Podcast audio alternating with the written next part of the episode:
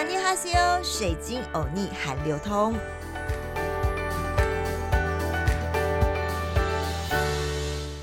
马尼哈西欧，欢迎来到好听 FM 水晶欧尼海流通，我是水晶主播 Crystal。上一集我们谈到了 COVID-19 的疫情，这星期台湾的新冠肺炎疫情似乎没有趋缓的趋势，反而大家全岛是人心惶惶，确诊的案例是越来越多。但反观去年到今年都很严重的韩国，最新的消息是韩国也要解封了。为了鼓励民众接种新冠疫苗，韩国政府在二十六号的时候宣布，七月起啊，施打过一剂疫苗的民众。外出就不用佩戴口罩喽，连参与宗教活动也不受人数限制，生活好像逐渐回归了常轨，这是怎么回事啊？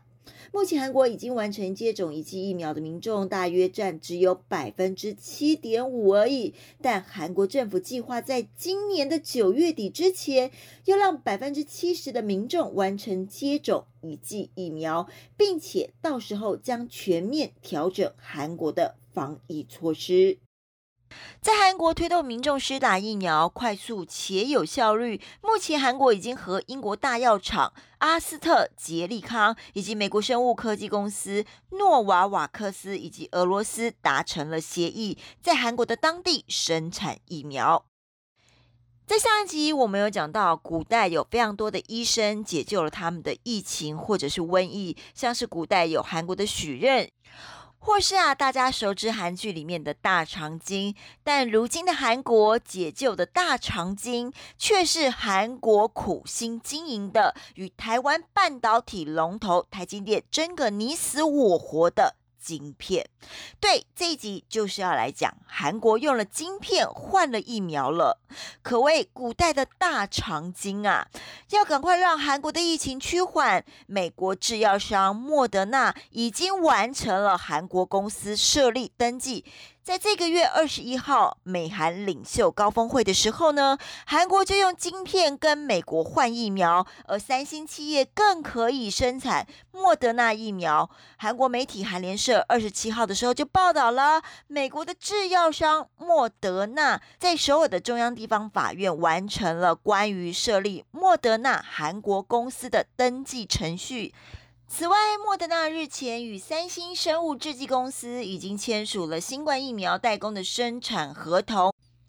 预计三星生物制剂将可以在第三季起在韩国的国内直接生产莫德纳疫苗的成品。水晶欧尼呢曾经说过，去过韩国的生技产业园区中清北道，看过韩国的半导体产业。以及去参访过 LG 生产疫苗最核心的总部实验室，独家拍摄。无论是三星或是 LG，他们不但生产手机、科技、电子、家电用品之外，还有化妆品。最重要的呢，还是生技产业。更重要的是，他们的重点项目之一，三星跟 LG 各自都出产各类的疫苗。而这次韩国以晶片换疫苗，很多人都说，台湾跟韩国同为半导体的生产大国，诶，际遇却大不相同。这次美韩峰会，韩国非但能与美国讨价还价，还争取到美国疫苗及疫苗在韩国生产，而这不免让台湾这边有些落寞。疑问：台湾不是才是全世界半导体的大咖吗？怎么没有以晶片换到疫苗呢？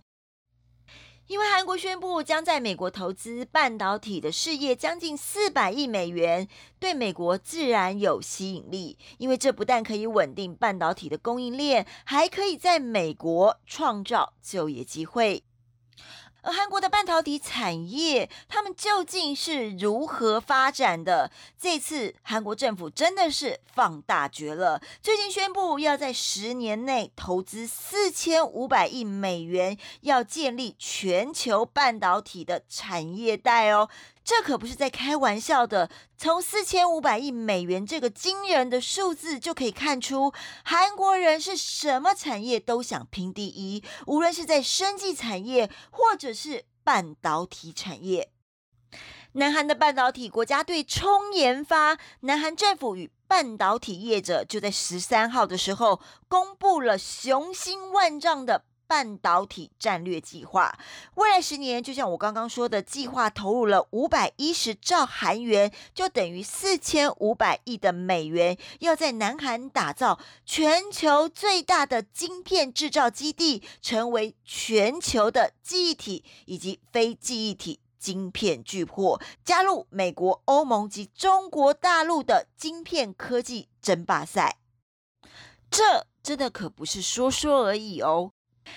三星电子宣布，未来十年将共投资一百七十一兆韩元，也就是等于一千五百一十亿美元，在逻辑晶片以及晶圆代工的事业上，希望能努力追赶上台湾的台积电呢，把在记忆体晶片的市场的领导地位扩增到其他的领域。而韩国政府则是将首尔南方的板桥与龙仁之间打造韩国半导体产业带。通整成晶片设计、制造到供应商，形成一整个聚落，以板桥为晶片的设计重镇。而龙人呢，也就是三星总部的所在地的附近，聚焦于晶圆代工。而韩国的华城和平泽，则继续担任记忆体晶片的生产枢纽。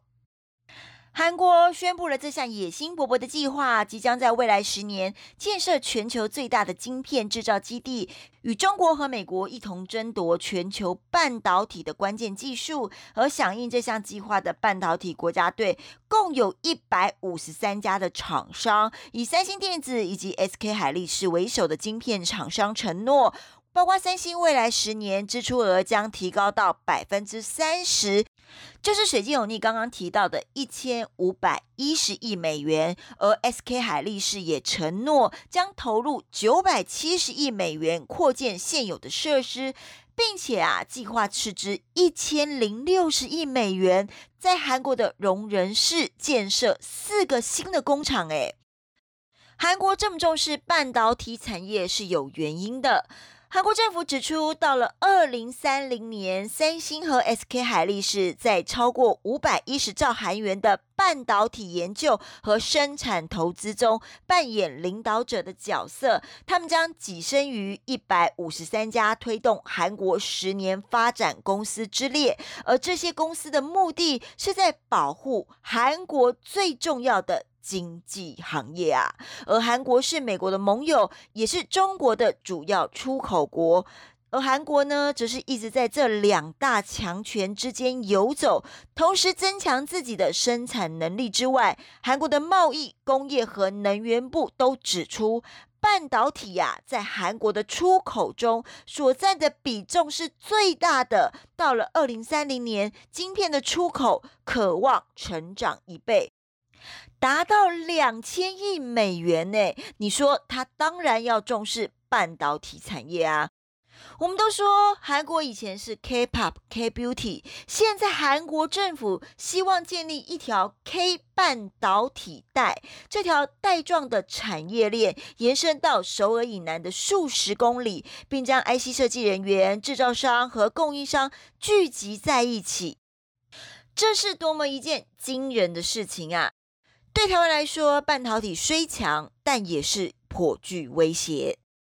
南韩的三星和 SK 海力士制造全球大多数的记忆体，但在先进逻辑的 IC 制造的能力，则是落后台湾的台积电。先进逻辑的 IC 呢，可以处理像是 AI 或者是资料处理等复杂的运算，这是台积电主导的领域。而且台积电还能独立生产苹果所需求、所要求的。大量处理器，不过三星呢，则是已经成功到逻辑 IC 的代工闯出一片天了，并让台积电已经感受到威胁。未来三星将计划在 GPU 和移动处理器上另外，像是南韩的 SK 海力士也宣布进军逻辑 IC 的晶圆代工的雄心。南韩晶片大厂 SK 海力士是南韩第二大晶片制造商。水晶有逆也在二零一四年的时候独家采访过 SK 海力士的总部。当时接受水晶有逆采访的受访高层野心勃勃，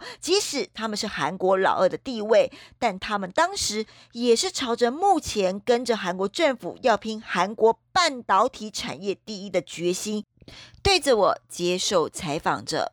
这次 SK 海力士更表示，正考虑透过扩大厂房或是并购交易的方式扩大。代工产能，考虑几种让代工产能能扩大一倍的选项，包括扩大国内的厂房、发动并购案。SK 海力士将会先投资八寸晶圆代工的事业，以因应全球晶片荒，并协助韩国国内五厂半导体的公司拓展海外市场。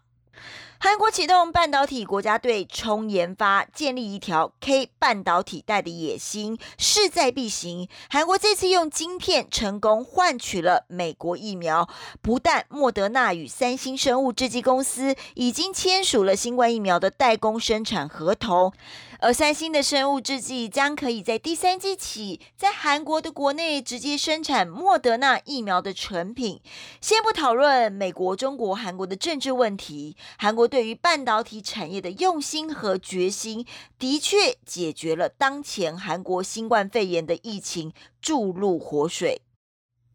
如果说古代的大长今还是名医许俊解救了古代朝鲜或高丽时期的瘟疫，那么现代韩国的半导体产业晶片，你也可以叫它大长今喽，真的是不为过。这只是个比喻啦，因为这次的晶片换疫苗，韩国建全球半导体产业带，也救了韩国目前新冠肺炎的疫情，